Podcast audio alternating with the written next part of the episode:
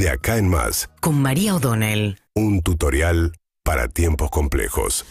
Bueno, finalmente Nicolás Maduro, el presidente de Venezuela, decidió no venir a la Argentina. Dijo que había un plan eh, de parte de eh, grupos extremistas, un plan extravagante diseñado por, eh, por extremistas para agredirlo. En realidad, el principal temor que tenían era que pudiera efectivamente haber algún accionar de detenerlo. Recuerden que el antecedente tiene que ver también con el avión de origen venezolano que había venido a traer autopartes a la Argentina, cuyo origen eh, eh, era iraní y en función de eso tenía sanciones del gobierno norteamericano y el avión finalmente terminó varado, sigue varado en Ezeiza, la tripulación también hasta que fue liberada, cuando Patricia Bullrich dijo que iba a ir a denunciar a la DEA, la agencia antidrogas de los Estados Unidos, que no tiene una oficina en la Argentina, tiene eh, algunos, este, seguramente, porque eso se supone que es secreto, pero seguramente tiene algunos funcionarios trabajando dentro del paraguas la Embajada Norteamericana,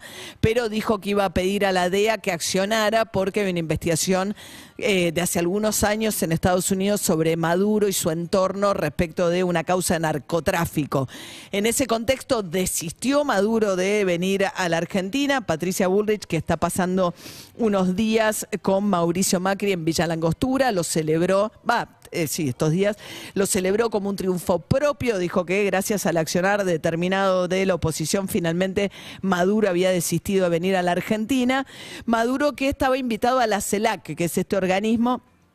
eh, que nace hace más de 10 años, eh, cuando todavía gobernaba Chávez en Venezuela, y nace efectivamente un poco como contrapunto a la OEA, la Organización de Estados Americanos, que tiene sede en Washington y que tiene, una, por supuesto, el peso de los Estados Unidos en ese organismo y una cláusula democrática que establece que si los países no cumplen con ciertos requisitos, te expulsan. Eso fue el caso, por ejemplo, de Cuba, que desde la época de la Revolución Cubana está, expuls- está fuera de la OEA. A, a la Argentina sí llegó Díaz Canel, el actual presidente de Cuba, no vino Daniel Ortega, el presidente de Nicaragua, tampoco Dina Boluarte, la presidenta del Perú, que tiene otro, este, otra inclinación ideológica, si se quiere, pero que está muy complicada con las protestas en Perú y la represión que ya se llevó más de 50 muertos. Pero volviendo al tema de la OEA, en ese contexto, como la OEA tenía ese peso de los Estados Unidos, finalmente Chávez lanza esta CELAC, que es de Caribe y América del Sur, es decir, sin Estados Unidos. eh, y sin cláusula democrática, es decir, que todos los países no hay un requisito para formar parte, razón por la cual Alberto Fernández, como presidente de la CELAC, lo que hizo fue invitar a Buenos Aires a todos los integrantes de la CELAC. Bueno, después de esta discusión finalmente no vino Maduro, sí vino Lula da Silva, que es un poco la gran estrella eh, en este momento. De hecho, Lula da Silva acaba de conseguir algo que es muy deseado por Alberto Fernández, pero que no le está dando resultado, que es la entrevista con Joe Biden, el presidente de los Estados Unidos. Es importante también esta señal eh, de apoyo a Lula por parte de Estados Unidos, del gobierno demócrata de Biden, después de lo que fue el intento de golpe reciente en Brasil. Tercer mandato para Lula, después de todo lo que significó Bolsonaro como desafío a las instituciones democráticas en Brasil, empoderando a los militares, que obligaron ahora a Lula a una purga militar muy grande. Y Biden le acaba de dar una, una fecha a Lula que lo va a recibir en febrero en Washington.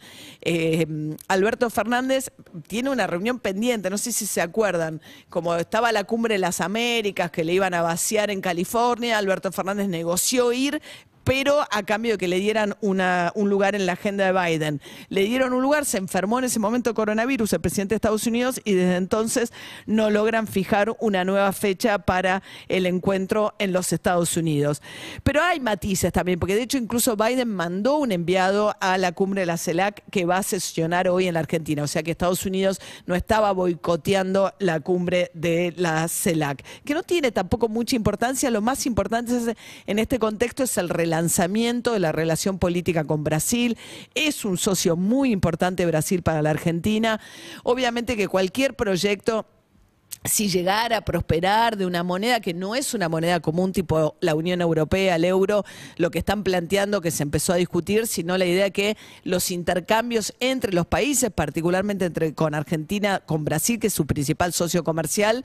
no se hagan en moneda extranjera, sino en monedas propias, lo cual significaría que Argentina, que le escasean tanto los dólares, no tendría que usar dólares para importar de Brasil. Lo que lograron por ahora es un financiamiento para los importadores argentinos que le compren a Brasil eh, de parte del banco brasileño, van a poder pagar a un año de plazo. Y mientras tanto, discutir estos mecanismos de una alianza política que es muy importante para la Argentina, sobre todo lo que pasa que en un contexto donde la disparidad es tan grande y es tan grande el problema primero tamaño de las economías, pero sobre todo hasta que Argentina no arregle el tema de la inflación, es muy difícil pensar en acuerdos del tipo que está planteando Alberto Fernández, que ayer venimos charlando de esto, ¿no? En un reportaje insólita, realmente el énfasis que pone en el factor psicológico de la inflación obvio que eh, hay un factor de expectativas, pero gran problema es un problema estructural muy serio que tiene la Argentina, una de las inflaciones más altas del mundo, que requieren, como conversábamos recién con el economista Telechea, un plan de estabilización de mediano plazo, ¿no? Eh, que no tiene hoy la fuerza política Alberto Fernández para impulsarlo, ni tampoco la credibilidad para hacerlo, si eh, la expectativa de masa es mucho más moderada para este año, que es intentar bajar un objetivo muy moderado, la inflación al 60% para este año, y así todo es un objetivo difícil de alcanzar. Síguenos en Instagram y Twitter. Arroba Urbana Play FM.